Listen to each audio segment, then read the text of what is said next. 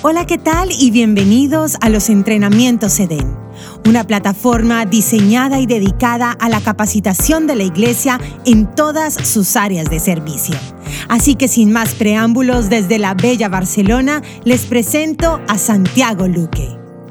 Bueno, muy bien, como prometimos, hoy tenemos un bonus track de los últimos temas que estuvimos hablando acerca de, de estos árboles que aparecen en el Edén que vimos que todos los árboles deliciosos que había en el árbol de Edén y que nos significan también como, como una alegoría de que la voluntad de Dios se puede disfrutar, que podemos vivir disfrutando lo que hacemos. Veíamos también el árbol de la ciencia del bien y del mal, que nos habla de, de este desorden que provoca el alma en estos primeros hombres. Y estuvimos hablando el episodio anterior acerca del árbol de la vida y como lo prometido es deuda, les dije que en este episodio teníamos un invitado especial que un poquito nos va a hablar de, estos tres últimos episodios que estuvimos eh, comentando y haciendo alusión al Génesis. Y quiero presentarlo y pensaba hoy cómo lo presento y digo, no hay mejor presentación que la que hace uno mismo. Así que estuve leyendo un poquito cómo él se presenta en una es decir, si yo me río porque lo estoy viendo. Ustedes lo están, van a estar escuchándolo, pero yo estoy viendo también, entonces, de expresiones y demás. Eh, decía que no hay mejor presentación que la que uno mismo puede hacer de uno.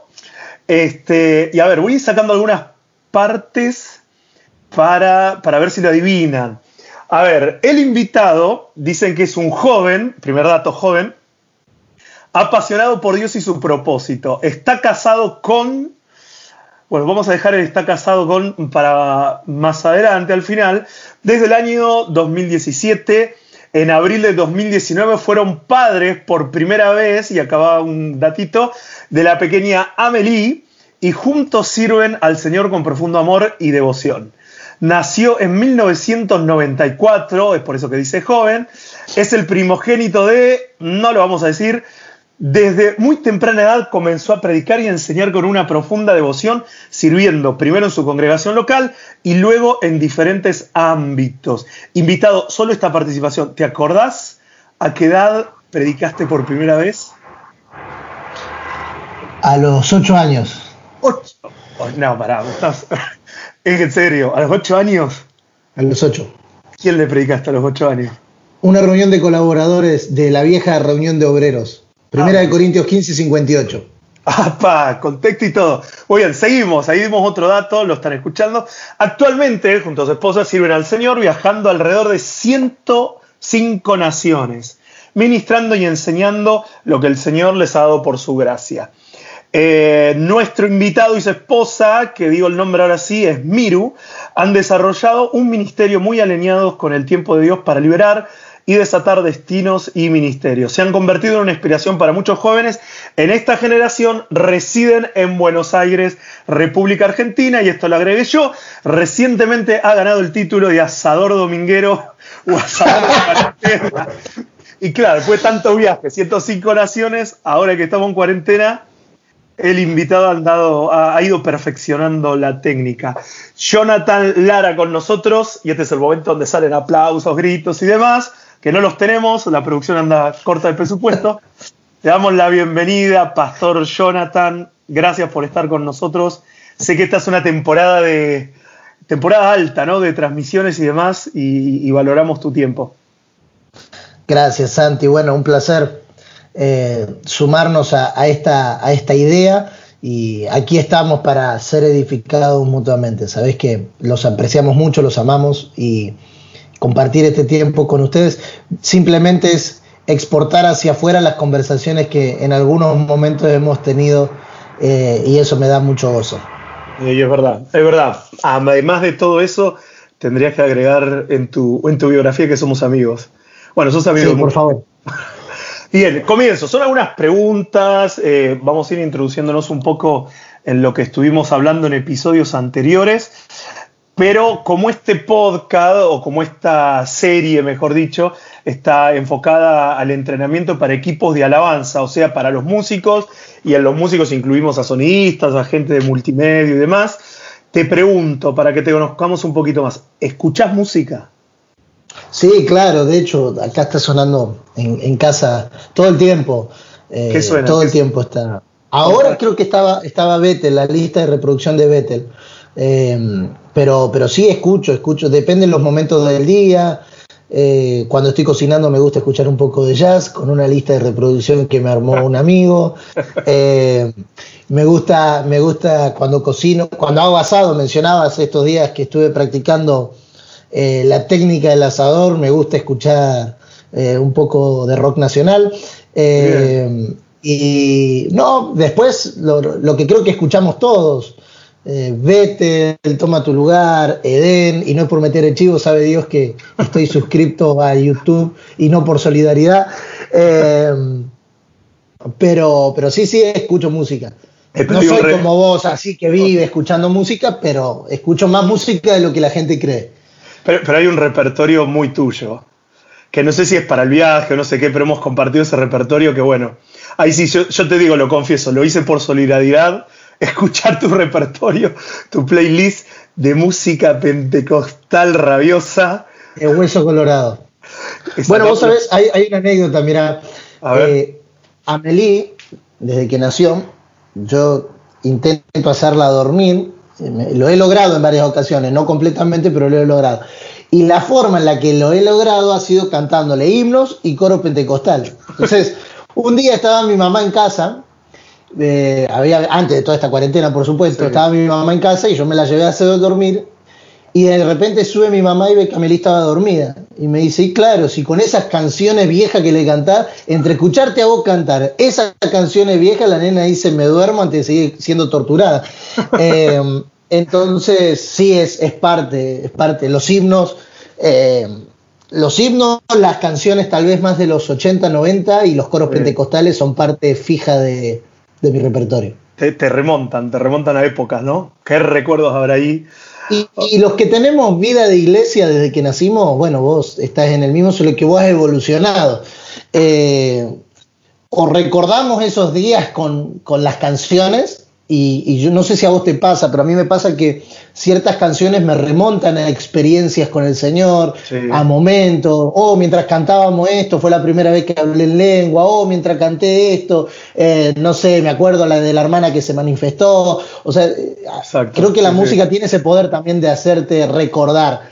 Y, en mi caso me remontan a eso, a, a los primeros años de nuestro ministerio, a las campañas, todas, eh, todos momentos, o hay canciones tal vez de Jaime Murray que me recuerdan a las tomas de ciudades que hacíamos en, mm. los 2000, ¿no?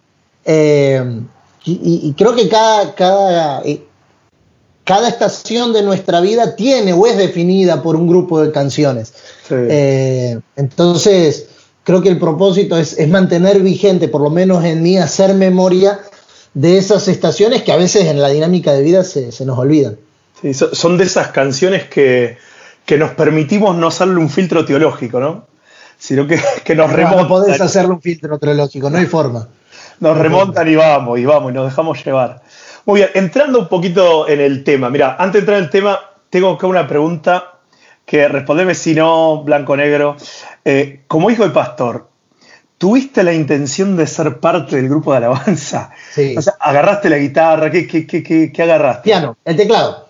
Me, pagaron, me pagaron tres clases con una profesora alemana eh, y a la tercera clase mandé a pasear a la profesora, mandé a pasear a mis papás, me di cuenta que definitivamente no, no era para mí. Lo único que sé tocar en el piano es, en el teclado es el himno en la alegría y hasta por ahí nomás. Fue lo único que aprendí. Le hicieron una eh, a la profe de piano. Sí, sí, tres clases le regalamos, pobrecita. Jonathan, mirá, por ahí por todo lo que venís contando, que de los ocho años, en serio dijiste que los ocho años, ¿no? Fue mi primera prédica, no es que predico desde los ocho años, fue como eh, el, primer mensaje que me acuerdo que compartí y después sí, obviamente, toda la preparación y todo y habría empezado una vida más dinámica de predicación a los 14. La primera, primera predica fue a los ocho, pero no es que de ahí empecé a predicar todos los domingos, fue Hay que predicar a los ocho igual. Y frente al grupo de obreros. Predicar. Habré compartido 15 minutos algo que intenté entender de 1 de Corintios 15, 58. Pero, pero bueno. Bueno, pero sos, un bicho de iglesia, por así decirlo. Has pasado por todas las temporadas. Sobreviví. Desde, desde una temprana edad. Ahora, me, voy metiendo en el tema, ¿no? Vos ahora, hoy, en lo contemporáneo, ¿cuál crees que es la, la aportación de la música? Y hablo música en línea general, pero también hablo de los equipos de alabanza, en la extensión del reino de Dios. Mucho se habla de la extensión del Evangelio, la extensión del reino de Dios, son temas que son bien actuales. Ahora, ¿vos cuál crees que es la aportación de la música, o la aportación correcta? ¿Cuál debería ser? Bueno, creo que, eh, es muy importante dentro de la dinámica de la iglesia y dentro del reino de Dios el rol que juega la música, eh, el rol que juegan los equipos de alabanza creo que cada uno en la extensión del reino tiene su aporte, ¿no? No creo que haya aportes más importantes o menos importantes, porque en definitiva todo es importante y no, no es una frase armada, creo, creo que es una realidad. Ahora bien, eh, yo lo he dicho muchas veces y, y en muchos ámbitos, pero la gente recuerda más la melodía de una canción o la letra de una canción que muchas veces la predicación. Y lo digo como un predicador y no, no, no es un enojo, es, es una realidad. Claro. Entonces creo que los equipos de alabanza, la música juega un rol, si está, no, quisiera usar la palabra alineada, pero si va conforme a lo que se está predicando, a lo que Dios nos está hablando, un rol que hace que la gente recuerde más. Eh, si yo te digo eh, árbol de vida, yo me rememoro la canción de Edén. Y mm. tal vez no me acuerde todo el concepto de las últimas tres lecciones o de los últimos tres temas, pero si me acuerdo de esa canción, me acuerdo de la idea general.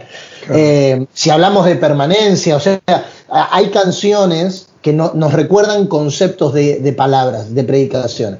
Eh, no creo que la predicación sea más importante que la música, creo que la mm. palabra de Dios es más importante que todo, es la preeminencia de todo expresada en la predicación y expresada en la música y en la canción también. creo que los equipos de alabanza, la música, la letra de una canción eh, juegan un rol importante en construir en las personas, en afirmar. Hay una palabra que, me gusta mucho que es atornillar, fijar mm. para que no se mueva eh, lo que Dios está hablando a una generación o a un grupo de personas. Eh, y, hacer que eso no se pierda es parte también del rol de, los equipos de alabanza. Creo que tienen un rol importantísimo. Wow. Sí, ahora, ahora con ese concepto que vos decís, eh, cuando hablamos de música estamos hablando de arte, es algo bien amplio, y siempre se ha dicho que, la música y que el arte es para tocar el alma, o que expresa el alma del artista. Eh, con esto que acabas de decir, ¿la música es almática o es espiritual? Bueno, yo, yo creo que la música tiene la capacidad de ser integral. Eh, no soy un experto en la materia, hablo de lo que, de lo que considero, lo que he estudiado, lo que he visto, eh, pero la, la, música es integral, puede tocar las tres áreas del ser humano, no, no una. O sea, puede tocar el espíritu, puede tocar el alma, puede tocar el cuerpo.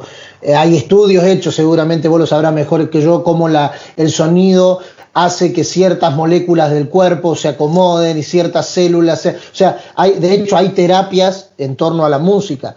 Eh, entonces, creo que la música es integral. El punto es, ¿cuál es el origen de la música? ¿Desde dónde nace? Mm. Creo que hemos hablado vos y yo en algún momento del, origen de las composiciones.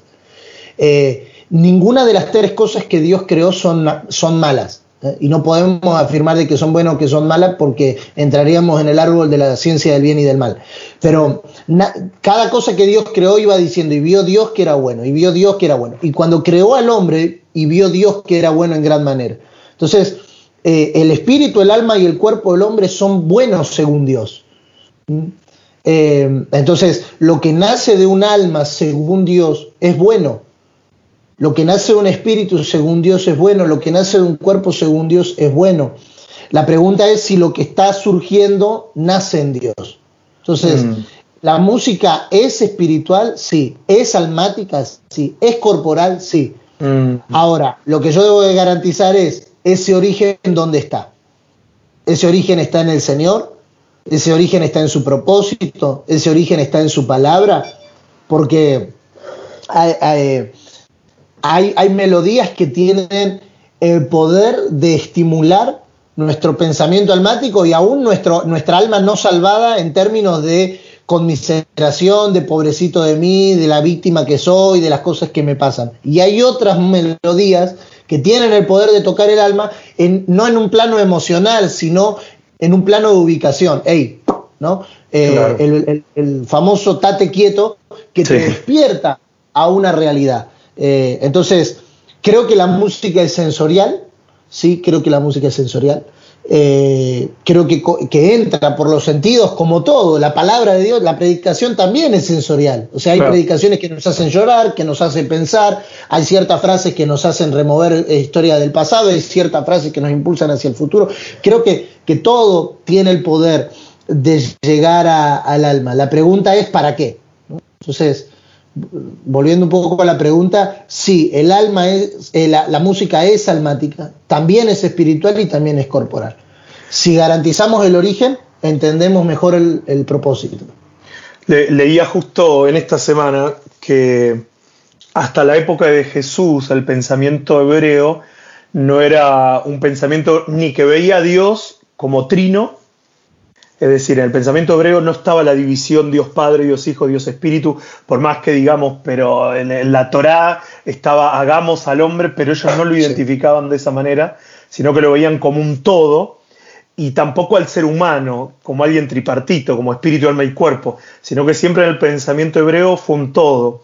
Y con toda la influencia griega y toda la influencia romana eh, vino ese pensamiento. Por eso que no entendían cuando Jesús eh, hablaba del Padre, del Hijo, del Consolador, del Espíritu, y, también este, eh, un poco se fue mezclando y capaz que venimos más desde esa mente eh, dividida, por llamarlo de alguna manera, o desde ese concepto más griego, y, ha sido discusión, porque hemos estado en foros donde si somos ministro del espíritu, si somos ministro del alma, si somos ministro, como que nos gusta encajar cada mm. cosa en su lugar, ¿no?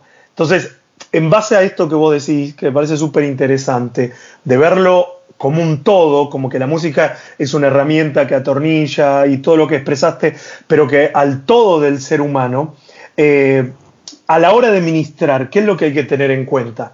Porque pareciera que a la hora de ministrar, llamémosle, a ver, ministramos 24/7, ¿no? Pero al momento, al equipo de alabanza, vamos a llevarlo ahí, del escenario, del tiempo de canciones, eh, es como que, bueno, ahora me vuelvo espiritual, me pongo en trance, pongo cara de, mm. salmista, de, alabador o de lo que sea, eh, porque ahora algo, algo, algo espiritual y lo técnico queda a un lado. Eh, ¿Se puede convivir eh, el alma, el espíritu, el cuerpo a la hora de ministrar? Si no, si no pudieran convivir, entonces no tendríamos mucho del pensamiento apostólico basado en la integralidad del ministro. Eh, creo que nosotros venimos más de una, sobre todo tal vez acá en Latinoamérica, venimos más de una mentalidad de shows intermitentes, ¿no? Me prendo, me apago. O sea, me prendo arriba de la plataforma, me apago abajo de la plataforma. Eh, y, creo que, que Dios nos dio la capacidad como ministros de poder ser espirituales e identificarnos con la necesidad de las personas en el mismo momento. ¿no? Yo, he escuchado muchas definiciones en estos 25 años, Santi, de que los músicos, los levitas son los que llevan el pueblo a la presencia de Dios, entonces mm. que, tampoco es esto de conectarnos tanto con el Señor que olvidarnos de la, gente. Después he escuchado eh, que no, nosotros bajamos la presencia de Dios y la hacemos real para la gente, entonces mm. ya nos centramos en lo que la gente necesita. Y la verdad es que nosotros no somos intermediarios, nosotros somos herramientas. Mm. Herramientas, no porque la gente tenga que entrar a la presencia de Dios. Eso, eso es un concepto errado en términos bíblicos, eh, que operó para Israel en su momento, pero no para nosotros la iglesia. Nosotros no tenemos un intermediario. El, el único mediador es Jesucristo y no oficia de intermediario.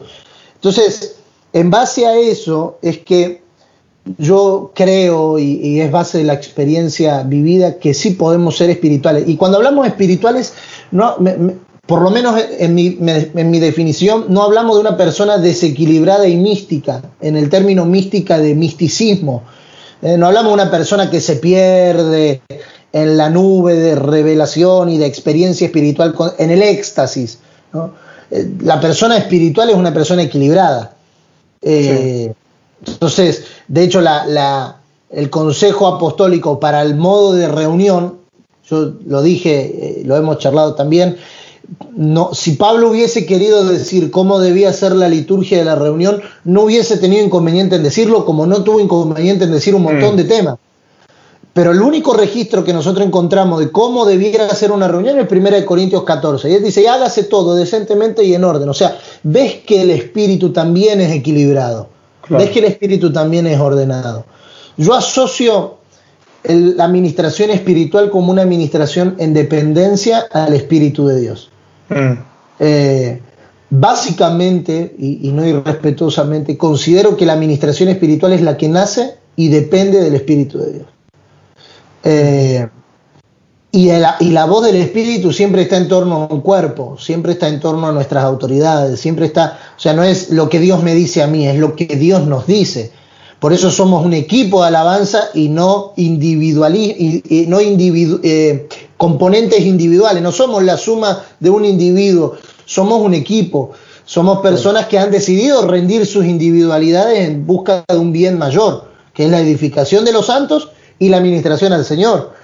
Eh, Hechos 3 es un ejemplo claro de ministrando estos al Señor. Podemos ministrar al Señor eh, y también podemos ministrar a nuestros hermanos. Entonces, en términos espirituales, yo creo que la administración es espiritual cuando tiene su origen en el Señor.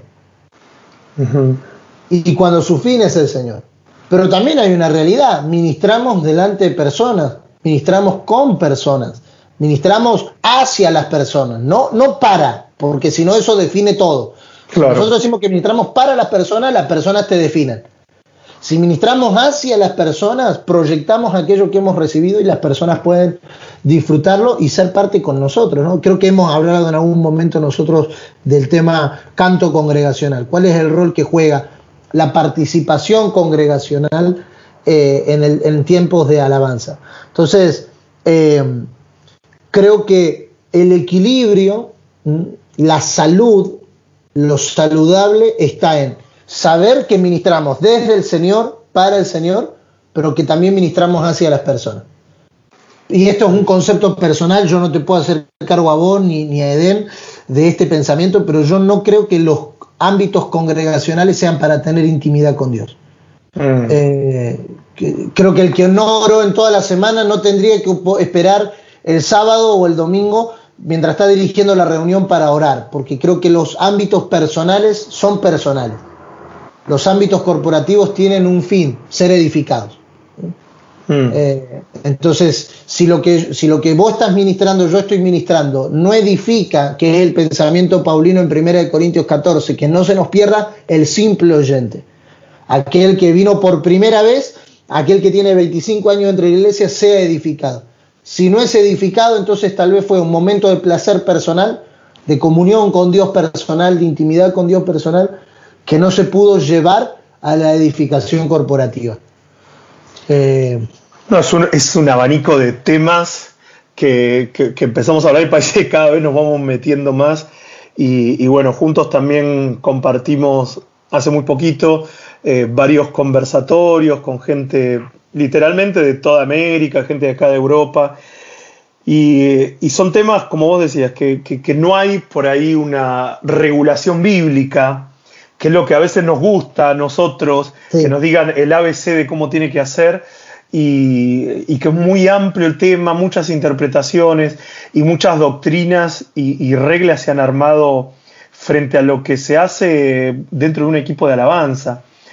Pero mira, una de las cosas que recién se me venía a la mente cuando estabas hablando, eh, a ver, la he dicho yo, me confieso pecador, y, pero me la han dicho también, de que damos lo que somos.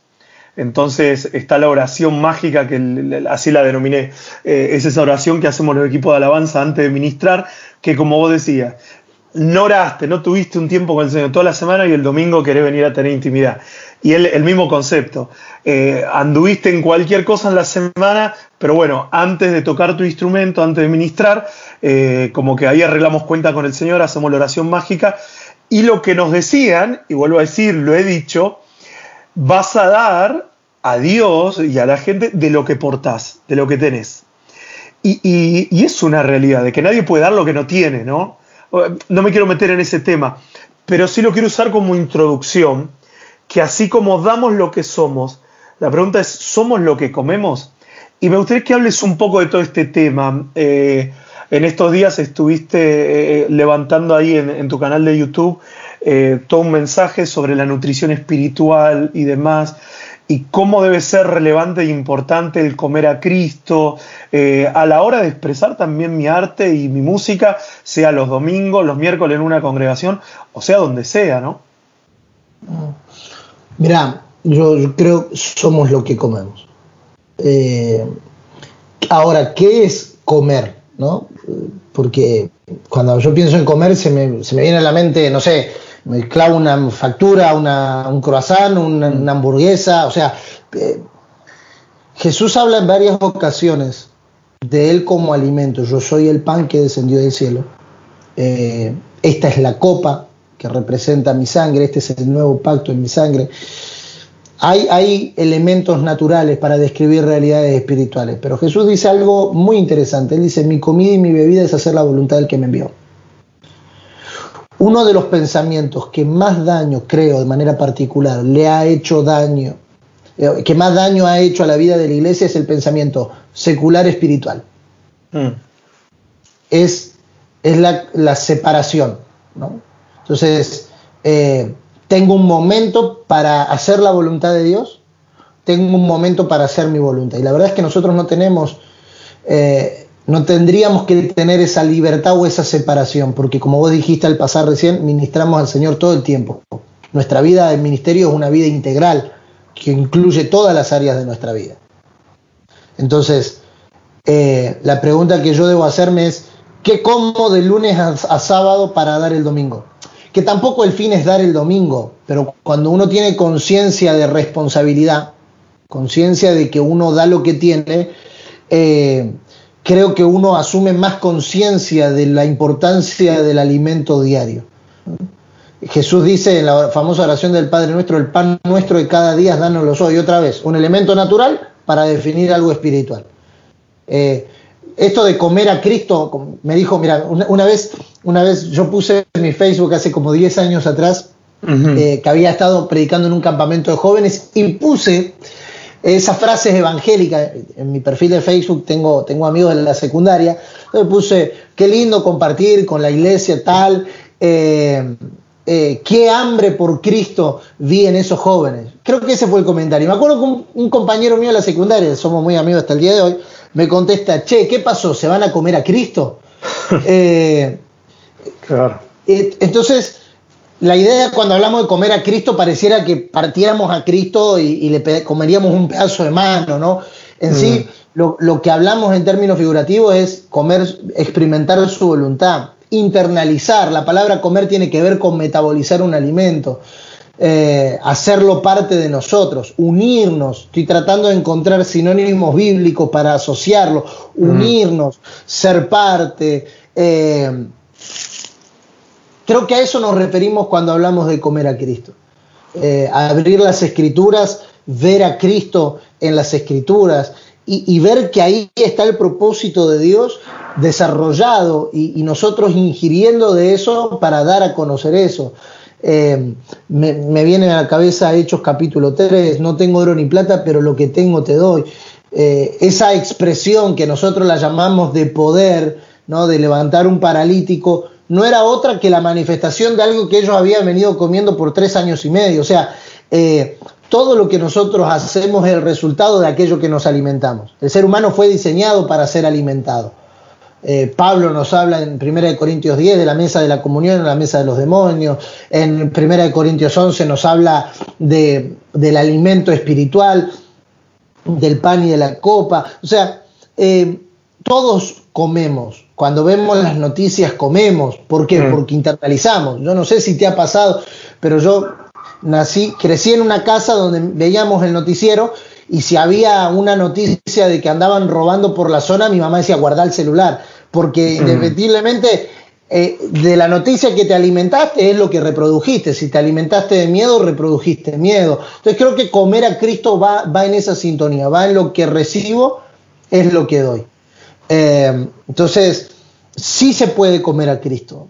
Cristo puede ser nuestra experiencia diaria. ¿Cómo comemos a Cristo? Bueno, por medio de su palabra, por medio de su voluntad, por medio de canciones, por medio de expresiones artísticas, podemos alimentarnos y configurar nuestro ser en base al alimento que recibimos. Y a la hora de exportar, bueno, todos, todos exportamos aquello, aquello que tenemos. Por ejemplo, voy a hacer un ejemplo que tal vez no sea muy agradable y, podés editar esto si querés, pero si vos comes ajo, cuando te acercás a alguien, todo el mundo sabe que comiste ajo. Que hay una proyección, ¿no? Pablo habla de esto en, en 2 Corintios 2 cuando habla del aroma de Cristo, de la fragancia de Cristo que se desprende. No da algo que te pones, sino algo mm. que emana, que se desprende. Entonces, creo que es evidente cuando comemos a Cristo nuestras conversaciones, nuestras mm. reacciones. Eh, no, no es algo que finjo, ¿no? Mi papá dice algo que, que yo lo tomé, dice, medimos nuestra, nuestro nivel de espiritualidad por nuestras reacciones. Cuando te golpeas el dedo chiquito, cuando te encierran con el auto, o sea, todas las reacciones cotidianas para desmistificar un poco solo el hecho de, del momento de administración congregacional. Nuestras reacciones diarias eh, incluyen y manifiestan mucho de qué nos alimentamos. Cómo reaccionamos frente a los sucesos de la vida, cuando te enterás que alguien habla mal de vos, cuando te enterás...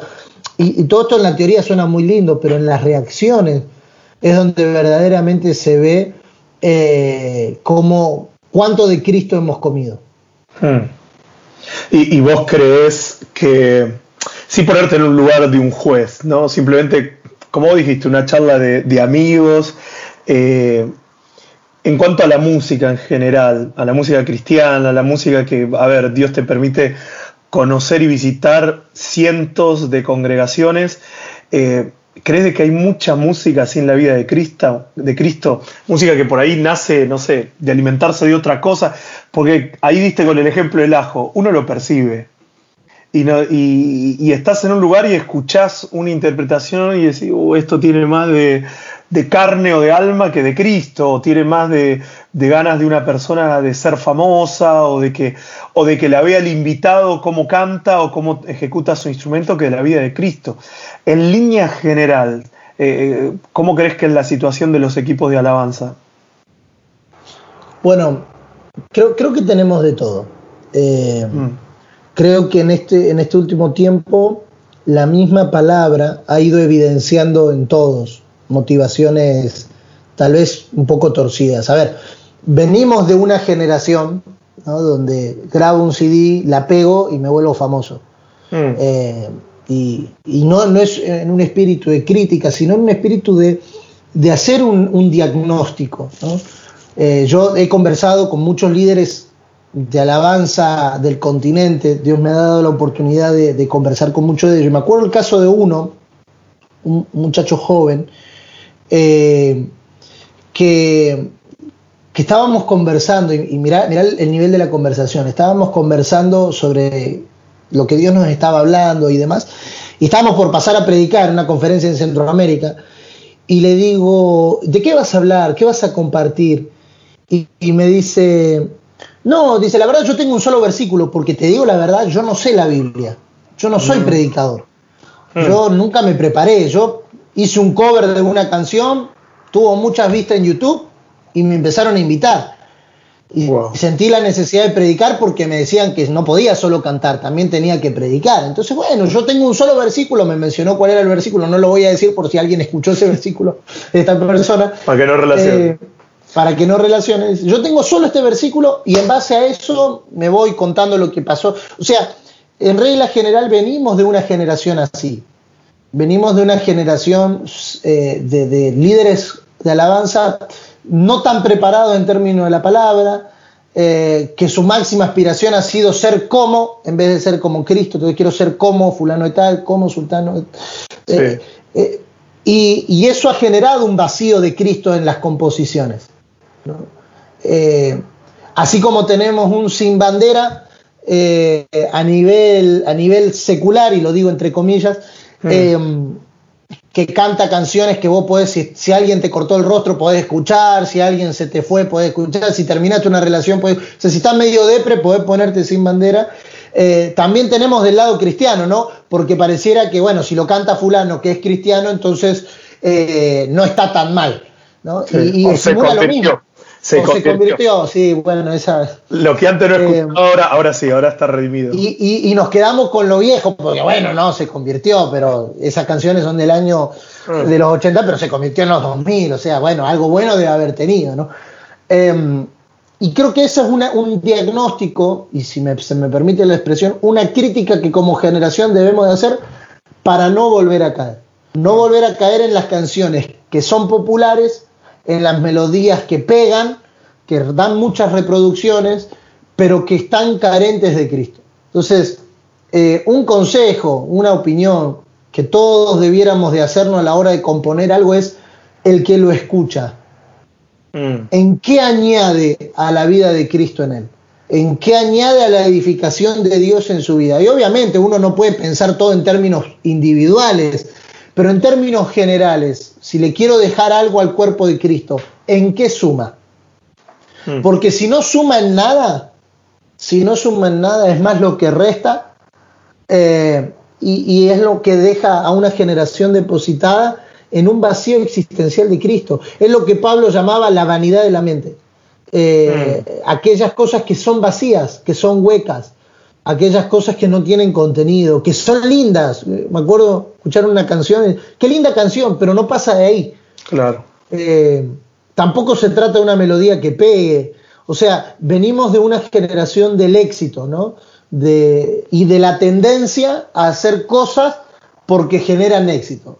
Y tal vez yo puedo hablar un poco más de mi experiencia como predicador. Venimos de una generación de predicadores donde no, al final si querés que la gente llore, rematala con una anécdota personal de hmm. quebranto. O empezá para romper el hielo con una. Y venimos de esa generación, de una predicación que toque.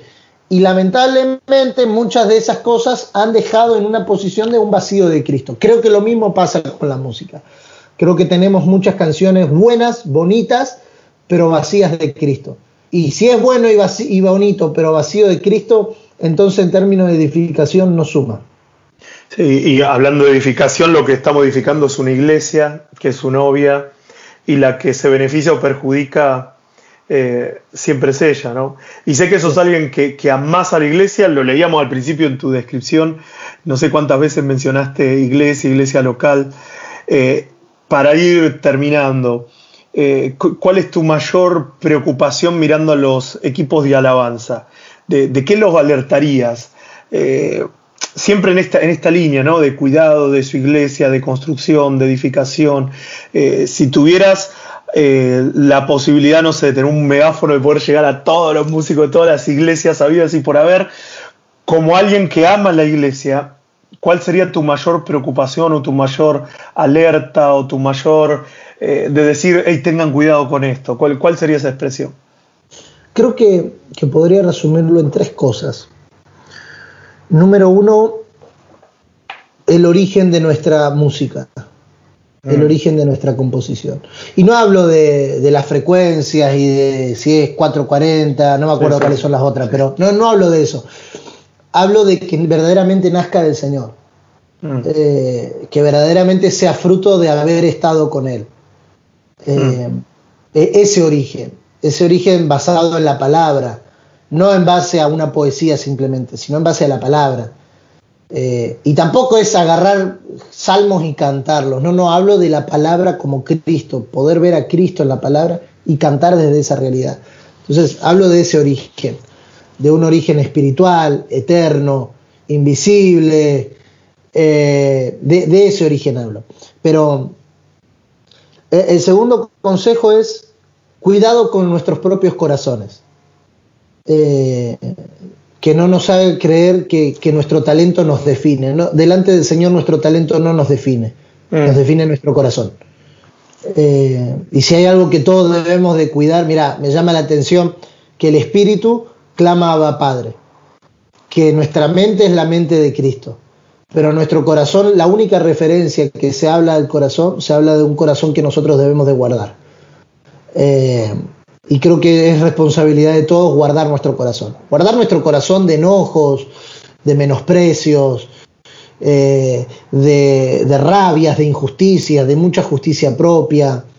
Eh, guardar nuestro corazón en sujeción, en obediencia, en pastoreo, en discipulado, en darle acceso a alguien, en cuidar aquellas cosas que son importantes. Y acá conecto con lo tercero. El hecho de tocar en una plataforma como un equipo de alabanza también te pone en un lugar de, observación. Mm. Eh, yo, yo, he dicho algo que, que tal vez suena un poco radical, pero por lo menos es como yo lo coincido. El hecho de estar en un lugar público te, te pone en un sentido de responsabilidad para los más fuertes y para los más débiles. Mm. Hay cosas que yo no haría, Santi, no porque considere que estén mal. Hay cosas que yo no haría porque sé que son de tropiezo para algunas personas. Y por el lugar que uno tiene en el cuerpo de Cristo, que no es grande, tampoco es pequeño, es un lugar. Hay cosas que yo no tengo permitidas hacer por causa de los más débiles. Y es un pensamiento que gobierna mucho el corazón del apóstol Pablo. Lo vemos en Romanos, lo vemos en 1 Corintios. Si a alguien le es de tropiezo que comas tal comida, no la comas por causa de él. Entonces, mi tercer consejo es cuidado, modelamos algo. Mm. Modelamos algo que a veces en las generaciones se pueden pervertir, se pueden echar a perder, eh, porque gente no modeló. Modelamos desde el hecho de estamos cantando y después nos sentamos a escuchar la palabra, porque hay gente que nos está observando también. Eh, entonces son esas cosas que, que, debemos de cuidar como equipos de alabanza o como todos aquellos que tenemos una responsabilidad pública en el cuerpo de Cristo. Hay cosas que tal vez para vos no signifiquen tropiezo, pero para la persona que sí se añade recién a la vida de la iglesia, sí, o para otras personas que están hace, hace años, sí. Yo sé que hay cosas que te puedo decir a vos que no se la puedo decir a otra persona porque le generaría tropiezo. Por causa de esa persona, prefiero no hacerlo. Hmm. Eh, entonces creo que esos tres consejos esos tres alertas, como alguien que ama la, vida de iglesia local, me gustaría dejarles. Garantizar el origen, cuidar el corazón y también cuidar a los más débiles. y se necesita madurez para eso, ¿no?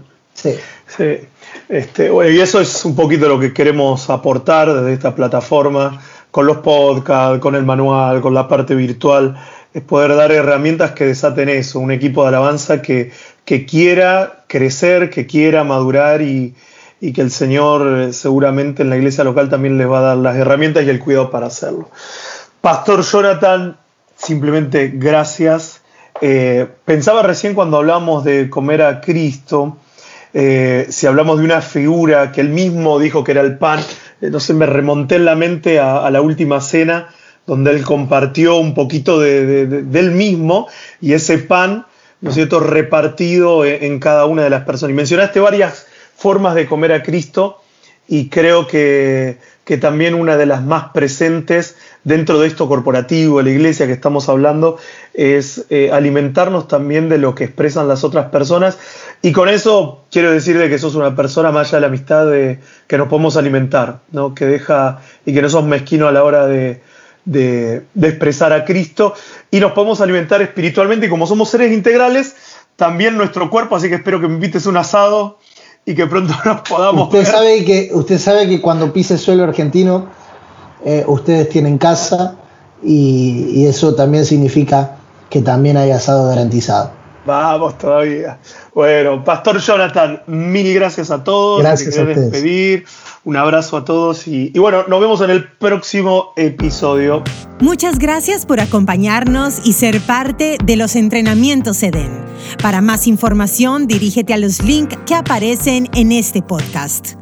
Nos vemos en breve en una próxima ocasión.